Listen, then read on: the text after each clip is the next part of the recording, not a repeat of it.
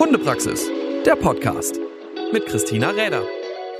Ja, hallo und schön, dass ihr wieder dabei seid zu einer neuen Folge vom Hundepraxis Podcast. Und dass Hunde für viele Menschen eine ganz besondere Bedeutung haben, das ist uns allen ja irgendwie klar. Aber es gibt tatsächlich Menschen, die sich einen Hund an ihrer Seite wünschen, weil sie vielleicht ein besonderes Bedürfnis haben, weil sie etwas so körperlich nicht mehr können oder auch mentale Unterstützung in ihrem Alltag brauchen. Und das sind dann am Ende des Tages ganz besondere Hunde, denn sie haben eine, ja, ganz besondere Ausbildung auch durchlaufen. Und es ist so wunderbar, dass es mittlerweile doch den ein oder anderen Menschen gibt, der sich mit der Ausbildung dieser besonderen Hunde entsprechend auch befasst. Und dass da jede Menge Arbeit hintersteckt, jede Menge Zeit, jede Menge Herzblut und ja auch ganz schön viel Engagement. Darüber spreche ich heute Morgen mit Angelika Evans vom Verein Assistenzhunde bei myside.e.v. Schönen guten Morgen und schön, dass du da bist und die Zeit gefunden hast, dich heute mit mir ein bisschen auszutauschen. Guten Morgen. Ich freue mich. Ja, ich, äh, ich mich auch, denn in dieser Assistenzhunde-Ausbildung steckst du ja mittendrin und auch so ein bisschen aus der, äh, ich würde mal sagen, Retriever-Welt heraus, so da sich hinein entwickelt.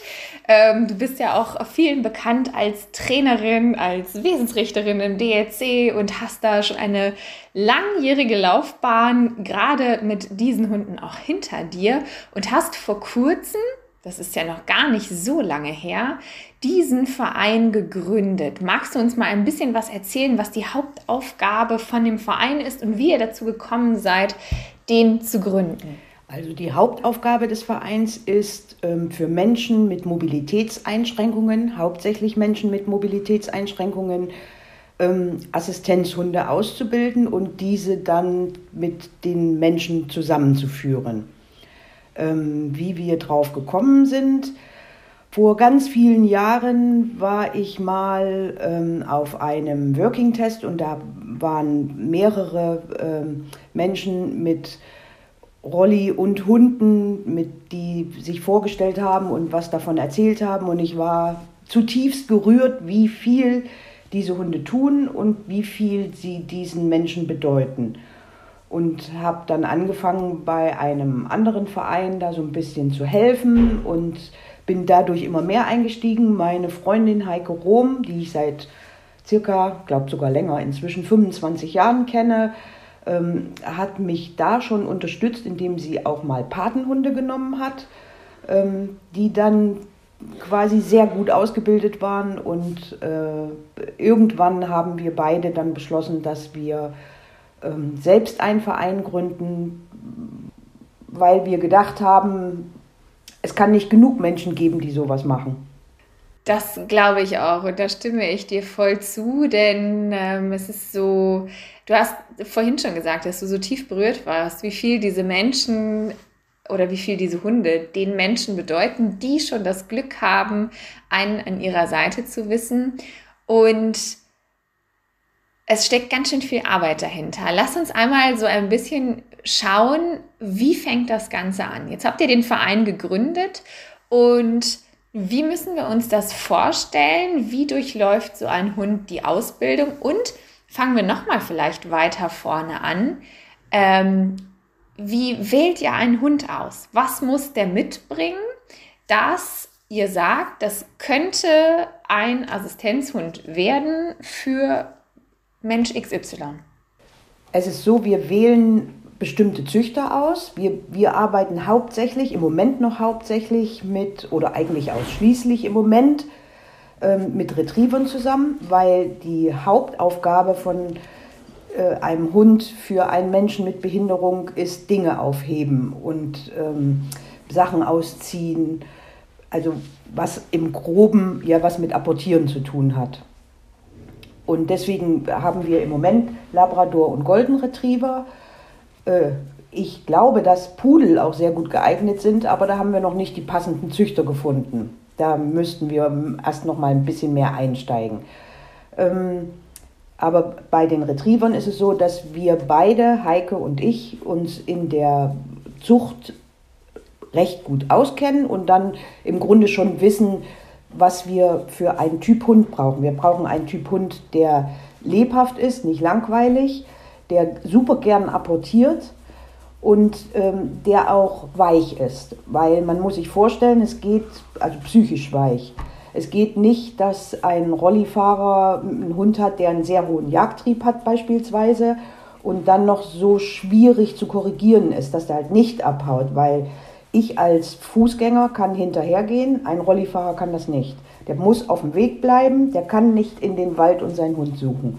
Das heißt, es muss, dürfen Hunde, müssen Hunde sein, die psychisch weich sind und die man einfach stimmlich korrigieren oder motivieren kann. Körperlich geht da halt nicht so viel. Irgendwie so ein äh, netter Umkehrschluss, denn äh, gerade so für das Jagdliche und für die Dummyarbeit will man ja immer Hunde haben mit boah, viel Trieb und raus und äh, bitte nicht so viel mitfühlen. Aber das ist ja dann genau eine Eigenschaft, die ich für solche Hunde mir sehr wünsche. Also, dass ich dieses Mitfühlende von Hunden irgendwo mit in diese Arbeit hineinnehmen kann, wenn ich das so richtig interpretiere, was du sagst. Ja, das ist so. Aber ich glaube, ich habe bis jetzt eigentlich gar keinen Retriever kennengelernt, der dieses Mitfühlen gar nicht hat. Es ist so, ich persönlich bei meinen eigenen Hunden, ich liebe meine Hunde und ich mache total gerne was mit denen, aber eigentlich brauche ich sie nicht. So, aber bei den Assistenzhunden ist es so, die werden gebraucht und es gibt halt auch körperliche, nehmen wir mal Autismus, körperliche Einschränkungen, wo der Hund fühlen muss. Der Hund muss fühlen, bevor was passiert, ähm, dass seine Hilfe notwendig ist. Zum Beispiel beim Autisten sich auf ihn drauflegen, bevor alles im Kopf explodiert. Und das ist, das kann, kann, ich glaube, dass das fast jeder Retriever kann. Ob jetzt ähm, eine jagdliche Linie oder nicht, aber, oder eine Arbeitslinie oder nicht. Ähm, aber man kann das natürlich fördern, wie man alles fördern kann was ein Hund einem anbietet. Und das tun wir, wir fördern das. Spannend, was du gerade gesagt hast. Äh, ja, wir halten unsere Hunde ja persönlich dann eher so als äh, Luxus-Freizeitfreund und sind ganz, ganz dankbar, dass wir sie haben auf jeden Fall. Aber wir können halt alles drumherum selbst. Und diese Hunde, die ihr dann entsprechend ausbildet, sind ja wirklich dann ja, sagt der Name ja schon, Assistenten für einen Bereich, den der Mensch, der mit ihnen zusammenlebt, selber nicht mehr kann. Und jetzt hast du schon gesagt, und um Himmels Willen, wir wollen hier äh, keine Rassendiskriminierung oder irgendwas betreiben, sondern es ist halt eure Erfahrung, auf der ihr momentan besten Gewissens diese Hunde ausbilden könnt, entsprechend, weil ihr euch in diesem Segment so gut auskennt und dann eben mit den Retrievern zusammenarbeitet und ähm, das klingt ja jetzt so wahnsinnig riesig, aber ihr macht das ja auch in einem eher sehr kleinen Rahmen, weil erstens, also es fordert unheimlich viel Zeit, so einen einzelnen Hund auszubilden. Und wenn er dann zu euch gekommen ist, wenn ihr ausgewählt habt, mit welchem Züchter ihr da zusammenarbeitet und welcher Hund vielleicht dann wieder passt, magst du uns mal ein bisschen mitnehmen in die Art und Weise, wie ihr das ausbildet? Weil das ist ja nicht in Reihen, sondern diese Hunde leben mit euch zusammen. Wenn ich das jetzt richtig verstanden habe, wenn ihr so einen Hund zu euch nehmt, der ist erstmal komplett bei euch. Wie läuft das? Wir bekommen den Welpen wie jeder andere auch und wir, äh, der lebt bei uns im Haus. Also jeweils bei Heike, wir, wir haben immer jeweils zwei Hunde, äh, die leben bei uns im Haus und kommen mit in den Urlaub, gehen mit spazieren, besuchen Freunde, ähm, ja, was, wie jeder andere Hund. Und ähm, wir machen die Stuben rein und gehen mit denen in die Stadt, was man so halt mit einem jungen Hund macht, was jeder macht. Anders wird es, ähm, wenn, wenn ich jetzt sehe, ob ich einen eigenen Hund habe, mit dem ich jetzt wirklich Dummy arbeite und zur Jagd gehen will.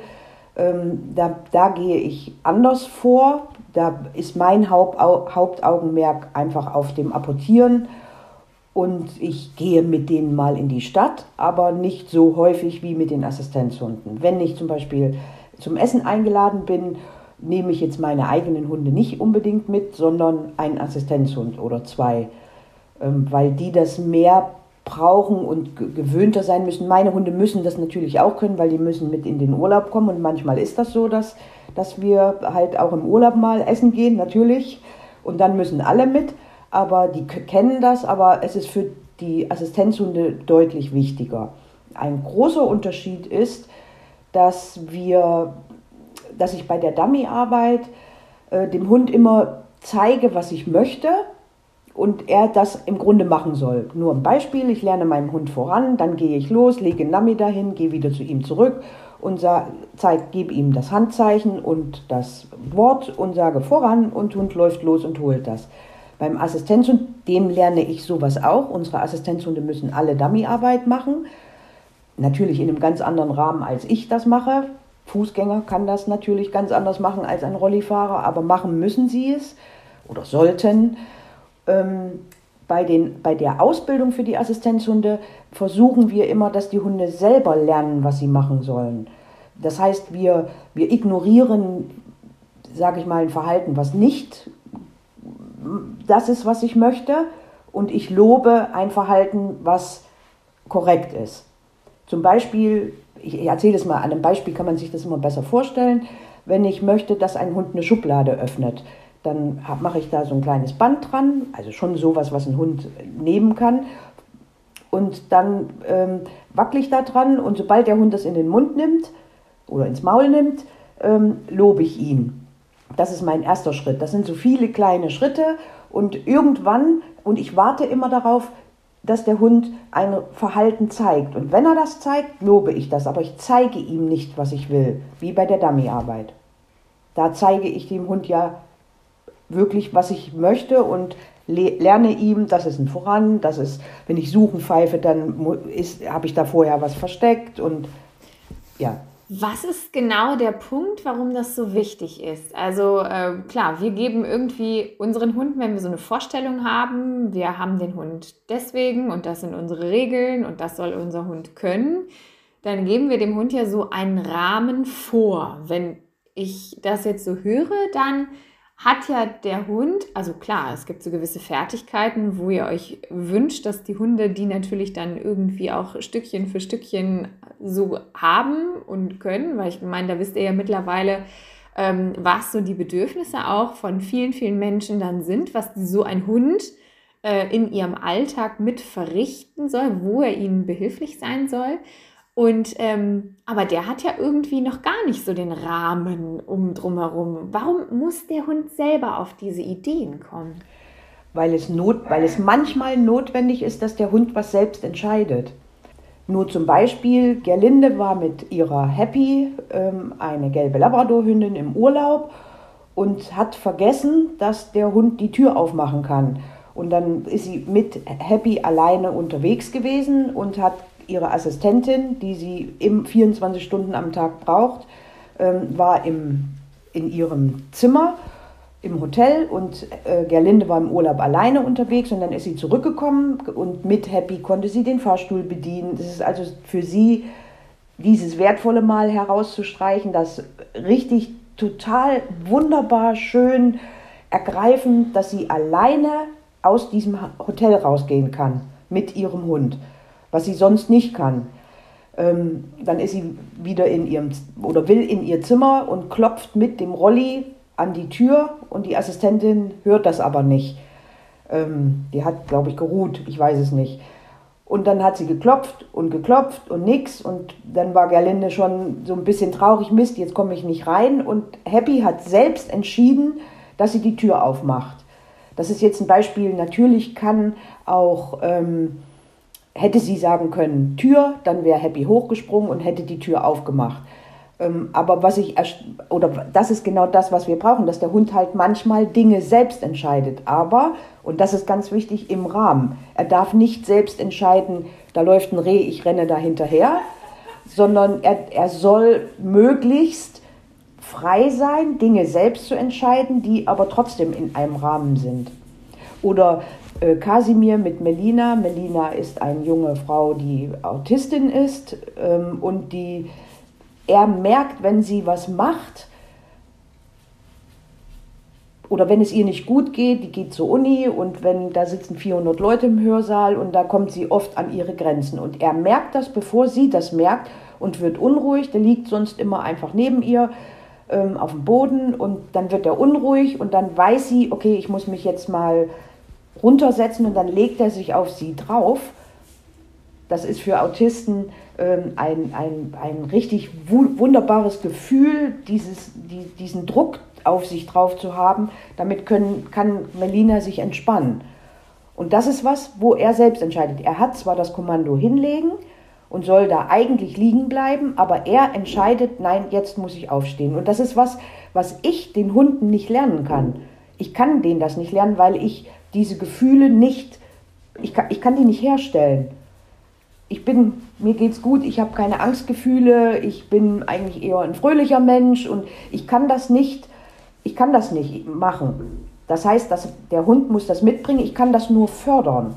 Aber der Hund muss es mitbringen, um es dann benutzen zu können, ohne dass er es gelernt hat. Super spannend. Und äh, was ich daran so schön finde, dass man irgendwo merkt, dass, ähm, also ich meine, wir, wir so ewig lang mit Hunden zusammenleben, die wissen das ja. Also wir wissen das ja eigentlich, aber es ist ja immer noch für viele Menschen so unbegreiflich, dass äh, Hunde es schaffen, auch unsere Bedürfnisse ja wahrzunehmen, ohne dass wir sie äußern müssen und dann im Sinne dieser Bedürfnisse auch entscheiden können. Also ich meine, ähm, der Hund könnte ja auch entscheiden, da draußen hoppelt ein Hase, ich mache mir die Tür auf und gehe halt selber raus, aber ihm ist es irgendwo ähm, ja. In dem Rahmen angelernt worden, dass er eben immer guckt, ähm, was braucht der Mensch gerade oder ist gar nicht. Also ich muss da jetzt mal reinspringen. Es ist gar nicht angelernt, sondern es ist gefördert worden, das zu tun. Das heißt, wenn, wenn mir was runterfällt und einer meiner eigenen Hunde, meine eigenen Hunde machen das gar nicht, aber mir fällt was runter, das, da können die Assistenzhunde schlafen, die springen auf und heben das auf und geben es mir. Und dann, dann freue ich mich. Das heißt, die entscheiden, ähm, wenn ich das mache, ist das, ist das toll. Und dadurch lernen sie zu entscheiden, aber ich mache das nicht, sondern ich kann das einfach nur alles in eine bestimmte Richtung fördern. Das ist es. Ich kann es nur in eine bestimmte Richtung fördern. Und es ist ganz, ganz wichtig, und das ist das, was Heike und ich äh, ganz am Anfang halt wirklich machen. Es ist ganz wichtig, dass der Hund in der Lage ist, eine richtig gute Bindung und Beziehung zum Menschen einzugehen und zu gucken, was seine Bedürfnisse sind. Wenn ich den Hund draußen im, sag ich mal, wenn ich so einen Hund draußen im Zwinger halten würde, wäre das völlig ausgeschlossen. Das wäre nicht möglich, weil er, weil er nicht früh lernt zu gucken, was brauche ich denn, was möchte ich denn. Spannend. Ja, da fehlt einem dann natürlich äh, Zeit. Zeit ist ja ein ganz wesentlicher Faktor, der auch bei euch in der Ausbildung mit den Hunden eine Rolle spielt. Wie lange ist so ein Hund bei euch? Also ab wann ist so der Zeitpunkt oder ist es unterschiedlich, ähm, wo ihr sagt, okay, der ist jetzt so weit, dass ähm, er in die Hände eines Menschen gehen könnte, der diesen als seinen Assistenzhund benötigt? Ähm, es ist ganz unterschiedlich. Aber meistens ist es so, also im, im Schnitt ist es so, dass wenn die Hunde zwei Jahre alt sind, dann haben sie dieses Grund, diese, diesen Grundgehorsam. Das heißt, sie kommen, wenn ich sie rufe und, oder pfeife. Sie können sich hinlegen, sie können bleiben, sie gehen bei Fuß, sie ziehen nicht an der Leine. So diese wichtigsten Sachen. Sie heben Dinge auf, sie können eine Jacke ausziehen, eine Tür aufmachen, eine Schublade zumachen und aufmachen und solche Dinge. Und ähm, das sind, da, dafür braucht so ein Hund zwei Jahre. Dass das wirklich, sage ich mal, zu 95 Prozent gefestigt ist. Also schon eine ganz schöne Zeit, die natürlich auch äh, viel, viel Arbeit, viel Zeit und auch viel äh, Leidenschaft eurerseits äh, voraussetzt. Das heißt, man ist ja auch mit diesem Hund irgendwo eine absolute Verbindung. Also es ist ja eigentlich erstmal wie euer eigener Hund, den ihr dann ja mit dem Wissen, dass er für diese Idee da ist, aber der dann ja erst mit einem Menschen zusammengebracht wird. Wenn ich das so richtig verstanden habe, also ihr habt diese jeweils zwei Hunde in eurer Obhut und lernt und arbeitet mit ihnen und entscheidet später erst, welcher Mensch könnte dazu passen. Ist das richtig? Also wir kennen den Hund dann zwei Jahre, wissen, wie er tickt, in Anführungsstrichen. Und was jeder Hund, wie wir Menschen auch, hat seine Schwächen und seine Stärken. Und wir versuchen dann ähm, Menschen zu finden, die mit diesen Schwächen und Stärken, für die eine Schwäche eine Stärke ist. Also wenn ich einen sehr sensiblen Hund habe, ist der gut für einen Menschen, der auch sehr sensibel ist. Und ähm, wenn ich aber einen Hund, ganz einfach, wenn ich einen Menschen mit Depressionen habe, der braucht keinen Hund, der viel schläft. Der braucht eher einen Hund, der aufsteht und sagt, so, jetzt. Und so dann stupst und so ein bisschen selbst aktiv wird, um was einzufordern. Der darf nicht nerven, aber er, er darf einfordern. Es gibt aber Hunde, die passen sich einfach an. Die sagen, okay, wenn du da nur, wenn du da sitzt, dann lege ich mich halt einfach dazu und bleibe da. Ähm, ich, mein Grundbedürfnis, ich muss mal Pipi und ich muss mal ein Häufchen machen, ähm, das wird vielleicht erledigt, aber du gehst nicht viel mit mir spazieren. Da braucht ein Mensch mit Depressionen halt mal so einen Anstoß. Los jetzt, mach. Das ist jetzt ein Beispiel, was jeder verstehen kann. Deswegen wähle ich das. Ähm, aber so ist das immer. Also wenn, wenn ich jemanden habe, bei der Linde zum Beispiel, die macht sehr gerne Dummyarbeit, Happy auch. Und so kommen die beiden zusammen, weil Happy kriegt das, was sie braucht und Gerlinde kann noch zusätzlich zu den ganzen Assistenzhundesachen noch ihrem Hobby nachgehen, wo sie sich, wo sie raus kann, wo sie sich mit Freunden trifft. Die macht das natürlich auch alleine, um, um Basics zu üben, aber sie, sie liebt es, sich mit anderen Menschen zu treffen und mit anderen zusammen Dummyarbeit zu machen. Und wenn sie so einen Hund hat, der daran Spaß hat, macht das natürlich deutlich mehr Freude. Unbedingt. Dann kann man natürlich, äh, weil wir wissen alle, Freude, ob es für den Hund oder für den Menschen ist, ist immer ein guter Zustand, um äh, einfacher durchs Leben zu gehen und äh, dass das alleine schon dann natürlich für sie den positiven Effekt hat, dass sie da ihrem Hobby nachgehen kann, das kann ich mir gut vorstellen. Ja. Und wie kommen denn die Menschen und Hunde zusammen? Also ähm, kann man sich da irgendwie bei euch bewerben oder wie läuft das? Ähm, Google macht's, wenn jemand einen Assistenzhund sucht. www.assistenzhunde.org Zum Beispiel ähm, die Leute suchen einen Assistenzhund und dann vermutlich googeln sie es. Oder wir haben Flyer, sehen irgendwo einen Flyer liegen und dann bewerben die sich bei uns. Und dann ähm, möchten wir ein bisschen was wissen über die Menschen. Und das heißt, es gibt eine Art Fragebogen, der ausgefüllt wird. Dann telefonieren wir oder umgedreht, erst telefonieren wir, dann gibt es den Fragebogen ähm, dann telefonieren wir nochmal und dann treffen wir uns mit den Menschen und gucken, ob irgendetwas passen könnte. Manchmal ist es so, dass man schon im Gespräch merkt, da ist jetzt kein Hund, der so richtig passen würde für diese Bedürfnisse. Da muss der Mensch halt ein bisschen länger warten. Es gibt so eine Bewerberliste, wo man dann draufkommt und dann, es, es muss ja immer es geht nicht, dass nur der Mensch zufrieden ist, sondern wir müssen unbedingt darauf achten, und das ist so, die Hunde, diese Hunde leben zwei Jahre bei uns im Haus. Wir machen total viel mit denen. Das heißt, natürlich haben wir eine sehr große emotionale Bindung an die Hunde und möchten, dass das weitere Leben, uns ist von Anfang an klar, dieser Hund wird nicht für immer bei uns sein, aber es ist uns trotzdem extremst wichtig, dass der Hund glücklich und zufrieden ist. Und dann gucken wir, was, was passt. Okay, spannend. Und das ist ja dann wirklich erstmal auch noch sehr limitiert tatsächlich, weil wenn ihr äh, zwei Hunde jeder habt und alle zwei Jahre so grob sagt, okay, ähm, es ist jetzt möglich, ähm, dann weiß man auch, wie wertvoll auch das ist, was man da tut und was man dann da auch bekommt, wenn man dann den Zuspruch ähm, entsprechend von euch erhält und wenn das so matcht und so funktioniert.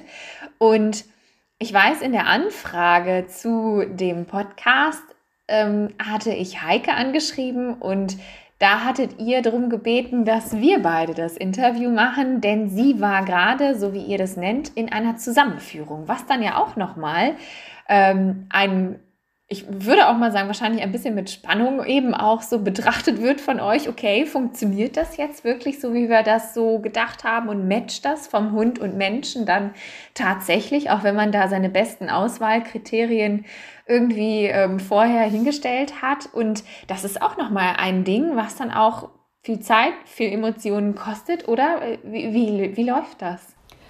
Ähm, also, dass es matcht, das wissen wir vorher. Also, dass die beiden zusammenpassen, das wissen die vorher. Wir treffen uns ganz oft und äh, nicht nur einmal, sondern mehrmals, dass man einfach wirklich über eine, eine gewisse Zeit, sag ich mal, ein, ein Vierteljahr, ein halbes Jahr, das, manchmal ist es sogar länger, ähm, dass man immer wieder sich trifft und guckt und der Hund freut er sich über denjenigen oder sagt er auch, nee, der schon wieder und da entsteht schon etwas und da guckt man schon. Und dann gibt es einen Tag X und dann sagen wir, okay, die beiden passen zusammen. Und dann entscheidet man, wann, dann geht es eigentlich erst los, dass wir dann sagen, okay, Mensch, was genau brauchst du zusätzlich zu diesen Dingen, ähm, die wir den Hunden gelernt haben? Und dann lernen wir den äh, noch im letzten halben Jahr ähm, das, was dieser Mensch halt braucht. Nehme ich mal wieder das Beispiel Gerlinde Gerlinde braucht all die anderen Sachen auch, aber ähm, sie sitzt im E-Rolli und manchmal rutscht ihr rechter Arm runter und dann kann sie den Joystick nicht bedienen. Das heißt, Happy musste lernen, ähm, den Arm hochzuschubsen. Mit dem Kommando Arm, einfach den Arm. Und das ist natürlich für mich viel einfacher, meinem, dann mein, noch meinem Hund, ähm, den ich seit zwei Jahren ganz genau kenne, dem das noch beizubringen. Also ganz zum Schluss kriegen die Hunde noch die Dinge gelernt, die sie dann bei ihrem Menschen brauchen. Was ja unterschiedlich, die Bedürfnisse sind da ja sehr unterschiedlich. Ähm, und dann ist es so, irgendwann sagen wir, jetzt ist Tag X und dann fängt die eine Zusammenführung an. Das bedeutet, dass die Menschen ähm, mindestens sechs Wochen, ähm, nicht die komplette Woche, aber Montag, Dienstag, Mittwoch, Donnerstag, so oft wie es halt geht, ähm, bei uns sind, ähm, im, im, Gästezimmer wohnen oder wenn sie nah, jetzt die Zusammenführung bei Heike, die wohnen nicht weit auseinander. Das heißt, äh, die Petra kommt jeden Tag zu Heike oder drei, vier Tage in der Woche zu Heike und dann wird zusammengeführt, was zusammengehört auch nochmal ein Riesenakt dann ja wirklich, dass es wirklich dann auch gut funktioniert und ähm, sowohl für Hund als auch Menschen passt. Und manchmal stellt sich ja auch, wie du das gerade schon beschrieben hast, mit dem Arm dann wieder hochschubsen, erst so vielleicht noch später heraus, äh, oh, das müssen wir vielleicht auch noch, das wäre noch gut, wenn der Hund das auch irgendwie kennen würde. Und dann hat man ja auch echt nochmal ein bisschen Arbeit ohne diese Zusammenführung allgemein, die dann im besten Wissen und Gewissen dann eben auch für Hund und Mensch ja dann stattfindet und wirklich dann über einen sehr langen Zeitraum. Super, super spannend und ähm, bei all der Arbeit, die ihr euch macht und bei all der Zeit, wo wir jetzt gerade schon gesagt haben, Mensch, so ein Hund, der ist zwei Jahre roundabout da und wie der eigene Hund, jeder, der einen Hund hat, der weiß, wie sehr man sich emotional daran bindet und auch wenn ihr da natürlich äh, wahnsinnig viel Erfahrung habt und auch als Züchter wisst, okay, es gibt eben eine Phase, da habe ich diese Hunde und die sind in meiner Obhut und sind in meiner Verantwortung und dann weiß man, okay, die gehen irgendwann, aber trotzdem ist es ja ein Riesenaufwand, sowohl emotional als auch zeitlich. Und was ich daran so mega finde, ist, ihr macht das oder es ist ja wirklich ein rein spendenorientiertes System. Also das, worüber ihr das finanziert, das obliegt rein aus Spendenhand. Ist das richtig? Das ist leider richtig, ja. Da ist jetzt ein Wandel ähm, irgendwann, aber das wird sicherlich noch ein paar Jahre dauern. Ähm, werden auch Assistenzhunde von der Krankenkasse bezahlt, aber das ist halt jetzt noch nicht so. Nur Blindenhunde werden von der Krankenkasse bezahlt. Ähm, es gibt jetzt Studien darüber, was machen solche Hunde, wie, wie, wie förderlich sind sie, aber das wird noch dauern. Ja, leider ähm, finanzieren wir uns nur über Spenden und ähm, ja, leider Corona, Ukraine ist die Spendenbereitschaft gerade nicht so wahnsinnig groß.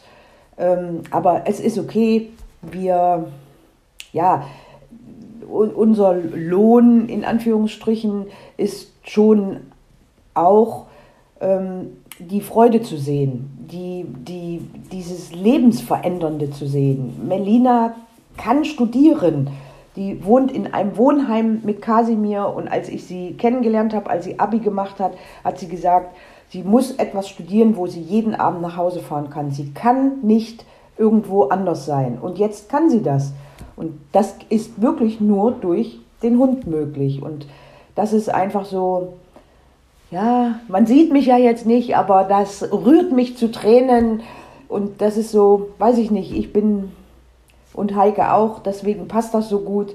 Ähm, wir machen das gern. Natürlich wäre es schöner, wenn wir für jeden Hund jetzt auch noch äh, was das kriegen würden. Man, man, kann das eigentlich gar nicht bezahlen. Auch nicht ein, ein Blindenführen kostet 25.000 Euro. Äh, wenn man überlegt, wenn man das klein rechnet, ist das ein Witz. Aber äh, wenn die Hunde zwei Jahre bei uns sind, weil wir auch nicht mit Paten arbeiten wollen, ähm, aber ja, es ist ja, es ist einfach schon zu sehen, wie das läuft und was es für eine Hilfe ist und wie die Menschen sich freuen, ähm, das ist eigentlich unser Lohn quasi. Das ist schon, ich glaube, wenn man irgendwie äh, so einen Sinn und eine Aufgabe darin sieht, dann ist es manchmal zumindest für den einen oder anderen Menschen auch egal, ob es da jetzt wirklich Geld für gibt oder nicht. Aber nichtsdestotrotz, diese Hunde haben natürlich auch, und da wollen wir jetzt, also mein Gott, ihr, ihr, wollt euch da in keinster Weise irgendwie riesig, ihr seid froh, wenn es alles funktioniert und ihr macht da so einen tollen Beitrag. Aber ähm, wir wissen alle, Hunde fressen, Hunde brauchen das ein oder andere Mal mal so ganz einfach diese, ich, ich sag mal so, diese materialistischen Dinge, die man ja einfach nur hat, wenn man eben zwei Jahre solch einen Hund bei sich hat. Gehen wir mal von denen her. Und ähm, selbstverständlich packen wir unter dem Podcast erstens die Seite, zweitens auch nochmal die Möglichkeit, wo kann gespendet werden, denn ähm, es ist ja nicht viel manchmal, aber wer Lust hat und sagt, Mensch, so ein Projekt ist mir super, super wichtig, weil es so sinnvoll ist, was da mit den Hunden gemacht wird. Ähm, und weil man ja auch wirklich das so ein bisschen verfolgen kann äh, von den zwei Menschen, über die du jetzt schon so ein bisschen immer mal wieder gesprochen hast, die äh, sieht man ja auch immer auf, äh, ich weiß gar nicht, Facebook oder Insta. Ich glaube, gerade das mit Kasimir, das habe ich auch ähm, auf Insta irgendwo mitbekommen und mitgesehen. Und das war auch so mit ein Grund, weswegen ich da überhaupt so drüber nachgedacht habe. Ähm, und das sind ja Sachen, die sieht man. Also man sieht, dass diese Hunde, die da von euch kommen, wirklich einen so großen Beitrag für einen Menschen leisten, der eben äh, anderweitig gar nicht so an der Gesellschaft vielleicht teilnehmen könnte und ihm dadurch so viel ermöglicht wird. Und das finde ich eine ganz, ganz wertvolle Arbeit. Und wer sich da ein bisschen einbringen möchte, der darf natürlich, ist ja auch bald Ostern, war bald Ostern, war gerade Ostern, wann auch immer der Podcast kommt. Aber ähm, vielleicht habt ihr da nochmal Lust, so eine kleine Unterstützung ähm, dem Ganzen zugutekommen zu lassen, denn ich glaube, es ist da an einer sehr, sehr guten Stelle platziert.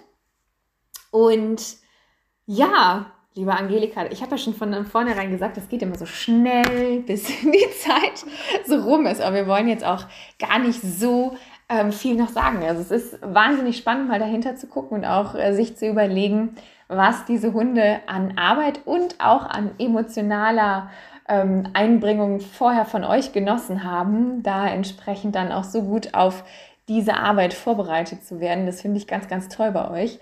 Und ähm, demzufolge möchte ich dir an dieser Stelle einmal ganz herzlich dafür danken, dass du dir die Zeit genommen hast und bin ganz, ganz sicher, dass das hoffentlich mit der Krankenkasse vielleicht ein bisschen schneller läuft, dass hoffentlich ähm, der ein oder andere für ein bisschen Futter hier nochmal äh, noch den ein oder anderen Euro in das Spendenkonto werfen mag ähm, weil es sicherlich an einer guten Stelle platziert ist. Und ich danke dir für die Zeit, wünsche ganz viel Erfolg weiterhin mit diesem Verein, denn er ist ja noch frisch und da kann sich ja noch viel tun. Und ich bin ganz gespannt, was aus eurer Arbeit noch wird. Vielen Dank. Gerne, kein Problem. Hundepraxis, der Podcast mit Christina Räder.